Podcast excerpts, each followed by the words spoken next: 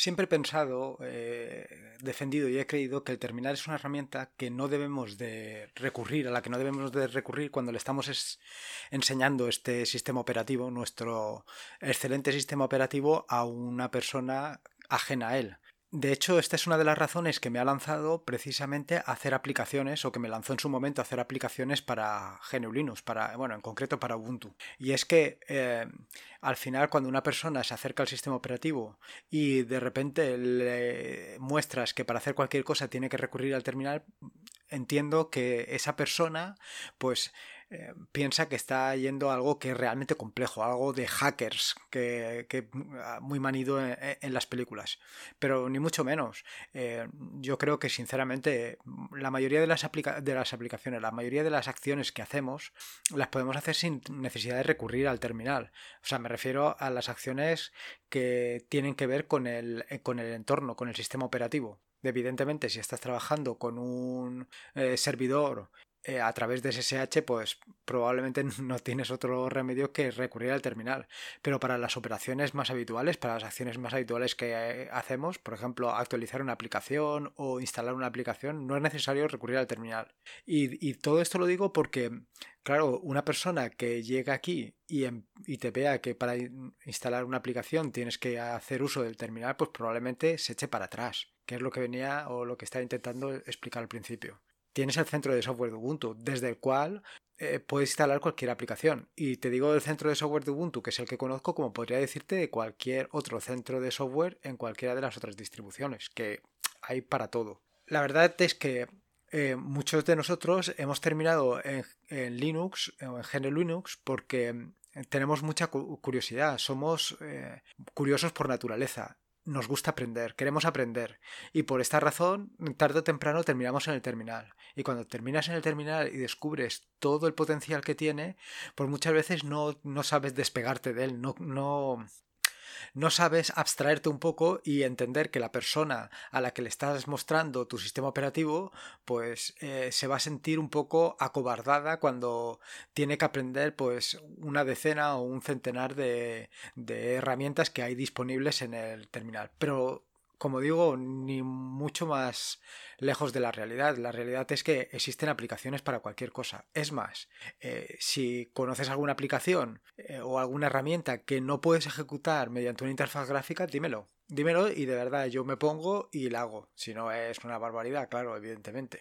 Soy consciente de que si llevas un tiempo ya utilizando GNU Linux y has descubierto el terminal, probablemente te cueste mucho separarte de él.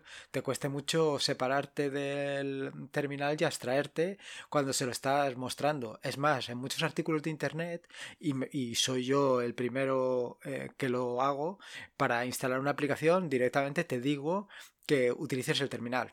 Bueno, eso antes. Ahora eh, Además del terminal, normalmente te digo que la, también lo puedes utilizar desde el centro de software de Ubuntu o, o incluso hace poco, bueno, hace un año o un par de años hice una aplicación que haciendo un clic te añadía el repositorio y te instalaba la aplicación. Y en muchas ocasiones con simplemente hacer clic sobre el enlace te instala la aplicación. O sea que e, es ya una gran ventaja. Mucha más ventaja que puedes tener en otros sistemas operativos, ¿eh? Ojo al dato, como decía aquel.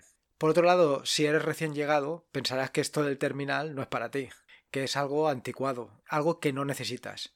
Si ese es tu caso, voy a adivinarte el futuro. Amarás el terminal. Iba a decirte amarás el terminal sobre, sobre todas las cosas, pero me parece un poco... de cualquier forma, si todavía no has dado este paso, es posible que este episodio del podcast no sea para ti. Guárdalo. Guárdalo y recuerda este episodio. Y en un momento determinado siempre puedes recurrir a él y volverlo a escuchar. Porque eh, seguro que terminarás, terminarás amando el terminal por las posibilidades que te ofrece, por la rapidez, por la productividad, en fin, que son muchas ventajas.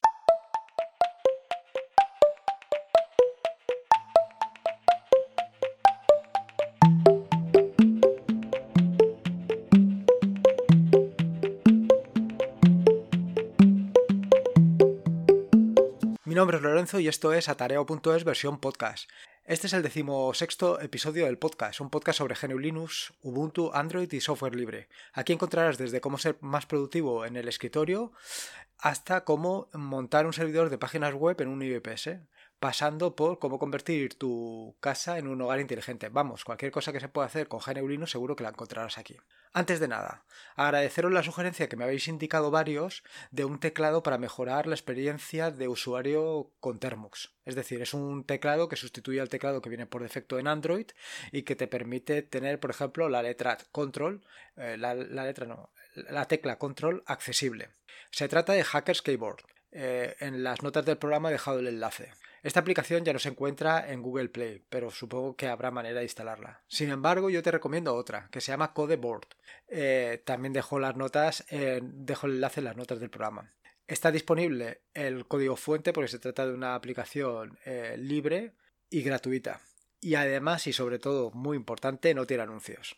¿Qué características tiene esta aplicación? Bueno, pues primero que las flechas para el desplazamiento del cursor las tienes disponibles en el teclado. Tienes botones para cortar, copiar, pegar y seleccionar todo. También tienes botones para deshacer y rehacer. Y por supuesto tienes los botones de control, mayúsculas, tabulador, escape y además los, todos los caracteres de, de, corchetes, paréntesis, llave, etcétera, etcétera, etcétera. Eh, los artículos de esta semana. Esta semana he publicado un artículo y estoy pendiente de publicar un segundo artículo. Ya veremos si me da tiempo a publicarlo mañana, aunque sea. El primero de los artículos trata cómo proteger tu Raspberry Pi o tu VPS eh, frente al ataque de terceros. Es decir, al final se trata de te explico cómo puedes configurar tu VPS, eh, perdón, tu VPS, tu eh, cortafuegos. El cortafuegos, como digo en el artículo que está enlazado en las notas del programa, eh, viene integrado en el propio kernel de Linux. Sin embargo, existe una manera para configurarlo. sencilla que es UFW, que es un Complicated Firewall que con sencillas reglas te permite abrir y cerrar puertos o incluso establecer límites de acceso y, en fin, eh, tienes muchas posibilidades para, poder configurarlo y dejarlo a tus completas necesidades. Es decir, puedes cerrar todas las puertas para evitar que cualquiera pueda acceder a tu VPS o firewall y abrirte las que tú consideres. Por ejemplo, eh, así de cabeza te puedo decir, una típica es cambiar el... Eh, ¿Cómo se llama?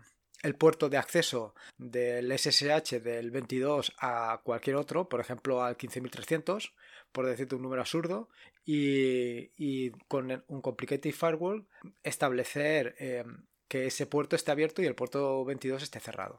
El segundo artículo, que todavía no he escrito ni siquiera publicado, eh, evidentemente, porque si no lo he escrito no lo puedo publicar, es cómo averiguar la ID de un canal o un grupo de Telegram es un artículo muy orientado hacia, hacia la creación de robots, sobre que tengo un, tutorial sobre cómo puedes hacer un robot para Telegram eh, utilizando Python, aunque también hice un artículo en concreto para eh, desde WordPress mismo poder publicar en, en Telegram en un grupo o en, un canal, pero me he dado cuenta que uno de los problemas que siempre me pasa es que cuando eh, voy a crear un bot y lo voy a asignar a un canal, nunca sé cómo, bueno, nunca sé, no, nunca me acuerdo cómo obtener el ID del canal al final es una cosa bastante sencilla, que en el artículo lo explico y verás que es realmente fácil y realmente sencillo, o sea que no tiene ninguna complicación.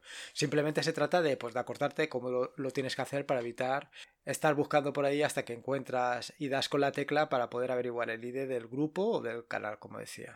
En este eh, nuevo episodio del podcast te quiero hablar sobre Bash, en concreto sobre Bashit. Eh, ya he escrito varios artículos sobre Bashit pero me parece una herramienta muy potente y que siempre descubro cosas nuevas y creo que es algo que, alguien que trabaja con el terminal pues debe de conocer y debe de tener al alcance de sus manos. Eh, yo desde siempre he utilizado como intérprete de comandos eh, Bash. He probado otras soluciones como pueden ser Fish y ZSH, pero al final como eh, la mayoría bueno, la mayoría no, pero Bash es de los más utilizados, pues, pues he preferido recurrir siempre a Bash. Sin embargo, había una característica que me llamaba mucho la, atención de ZSH, que era ZSH IT o algo así, no me, no me acuerdo bien. Y es que son una serie de herramientas adicionales, es decir, es un por decirlo así, es un framework que te permite o te añade una serie de, una capa de, utilidades para que sea más sencillo de utilizar Bash. Eh, bueno, eh, aquel era para utilizar el, otro intérprete de comandos, pero en particular Bashit es para, para Bash, evidentemente, ¿vale? Eh, ¿Qué es lo que te ofrece Bash, Bashit? Pues Bashit te da básicamente cuatro opciones bastante interesantes o cuatro posibilidades. Por un lado son los alias, luego los autocompletados, los complementos y los temas. Los alias, eh, si has utilizado Bash, ya sabes que un alias simplemente es un nombre que le pones a un comando un poco más largo, ¿no? Por ejemplo, eh, para si, por ejemplo, para apt install podrías ponerle el alias apt inst, de manera que cuando tú ejecutes apt inst eh, es como si ejecutaras sudo apt install, ¿vale? Eso es un alias. Simplemente es un nombre fácil para un comando algo más complicado. Entonces, ¿qué ventajas te aporta Bashit frente a la utilización de Bash por, su cuenta? Alias, o sea, Bashit ya viene con diferentes eh, alias precargados. Entonces tú lo único que tienes que hacer es habilitar los, los alias que utilices o que quieras utilizar. Por ejemplo, si eh, eres un usuario muy potente de Hit, pues seguramente quieras eh, habilitar todos los alias para Hit. O si haces mucho uso, por ejemplo, de la configuración de apt, pues exactamente lo mismo. Puedes configurar o puedes habilitar los alias para apt. Tienes una barbaridad de alias. Así, por ejemplo, como te venía diciendo, tienes alias, pues, por ejemplo, para apt, para Ansible, para Atom, para el portapapeles, para Docker, eh, para Jitsu, en fin, hay para casi cualquier cosa, para BIM, para casi cualquier cosa que te puedas imaginar tienes alias. Y la ventaja que tienes es que no los tienes que no tienes que crearlos, sino que ya vienen preconfigurados, simplemente tienes que habilitar la opción y utilizarlos, lo cual evidentemente es una ventaja. Para mí, sobre todo, la ventaja que ofrece Basit es que recopila todos los complementos y todas las utilidades que yo he ido, por ejemplo, haciendo durante el tiempo y que seguramente tú también tienes hechas tus propias utilidades y complementos y alias y los puedes utilizar sin que los pierdas. Yo, por ejemplo, lo que he hecho ha sido crearme un repositorio en, en GitLab y ahí voy subiendo mis o voy actualizando Basit. De manera que, es una manera muy sencilla de tenerlo en todos tus eh, en todos tus entornos de trabajo. O sea, yo por ejemplo en el VPS también tengo subido eh, Basit y con todos sus complementos, con lo cual siempre me encuentro como si estuviera trabajando en mi propio escritorio. No hace falta que, que, que recuerde cosas, simplemente lo tengo siempre al alcance de la mano. Además de los alias, el segundo de los paquetes que trae configurado Basit son los autocompletados. Eh, los autocompletados es sin lugar a duda una de las grandes ventajas de este de esta herramienta de Basit porque lo que te permite es no tener que tener siempre en mente o no tener siempre en la cabeza todas las posibilidades que te ofrece una herramienta en particular. Por ejemplo, si utilizas Hit, lo que puedes habilitar es la, el autocompletado de Hit y entonces cuando estés escribiendo una, una funcionalidad de Hit, con el tabulador puedes ir completándola sin necesidad de tener que recordarlas todas. No sé si, si, me he explicado. ¿Sabes? Al final es lo típico del autocompletado que utilizas, por ejemplo, en los. Eh, cuando estás trabajando con directorios, que vas pasando de un directorio a otro y tal. ¿Qué opciones de autocompletado tienes? Bueno, pues tienes una barbaridad de, de posibilidades de autocompletado con base. Por ejemplo, tienes para Bundler, para Composer, para Django, para Docker, para Docker Compose, para Gem, que es Ruby, eh, para Git, para Go, para Maven, para NPM, para SSH, en fin, como VirtualBox, tienes una barbaridad. ¿no? Yo he, leído unas pocas porque las, opciones que tienes son brutales. Y evidentemente esto simplemente lo único que hace es mejorar tu productividad con el escritorio y además facilitarte el trabajo, sobre todo facilitarte el trabajo, que yo creo que es la pieza fundamental que tiene Basit y la razón para que te lo, te lo instale. Y por último tienes los complementos. Bueno, me faltan los temas. Te he hablado de los alias, Te he hablado del autocompletado y ahora te hablo de los complementos. Los complementos eh, son una serie de scripts que tienes disponibles para hacer casi cualquier cosa que te puedas imaginar. Por ejemplo, tienes scripts para la batería que te informan, o sea, te dan información sobre eh, el estado de la batería. Tienes eh, scripts para ayudarte a configurar Docker. Scripts para mejorar la navegación de los, de los directorios, para eh, mejorar la edición con B, eh, para trabajar con Hit, para trabajar con Go. En fin, eh, las posibilidades que tiene son brutales. para trabajar con Postgres. Ya te digo que tiene una cantidad de complementos que son brutales y que de verdad que te pueden ayudar para cualquier cosa que te puedas hacer una idea. muchas veces reinventamos la rueda, que es, es una de las cosas que de vez en cuando me, achacan, de hacer eh, scripts o de hacer rutinas que ya existen y que no tenemos por qué perder el tiempo con esas cosas. Eh, Basit te ofrece o te da un framework donde puedes encontrar todos esos complementos que muchas veces desarrollas o has desarrollado o vas a desarrollar y no es necesario que lo hagas porque otros ya lo han hecho por ti. Y por último, además de, los alias autocompletado y complementos, tenemos los temas. Los temas al fin y al cabo no te aportan mayor funcionalidad o sí, porque lo que hacen es configurarte eh, la línea de comandos para que sea más agradable a su uso. Así te permite configurar colores, eh, símbolos y formatos que lo que hacen es que sea más intuitivo o que sea mejor verlo eh, de una manera más sencilla, vamos, que te lo adapta y te lo deja para que para que sea mucho más sencillo de utilizar. En fin, espero haberte convencido para que utilices Basit, porque como ves eh, es un framework, un framework brutal donde tienes unas posibilidades de trabajo y unas ayudas espectaculares. Sinceramente, es una herramienta, para mí es imprescindible. Eh, luego, claro, cada uno es el uso que haga del terminal y de, y de las posibilidades que encuentre hemos visto las posibilidades que tiene, que son, por un lado, los alias, donde puedes configurar un nombre para una instrucción en particular, los autocompletados que te permiten eh, o te facilitan el trabajo de ejecutar una instrucción, completándotela poco a poco, los complementos donde tienes diferentes scripts que han eh, realizado diferentes desarrolladores y los, los tienes todos al alcance de tu mano,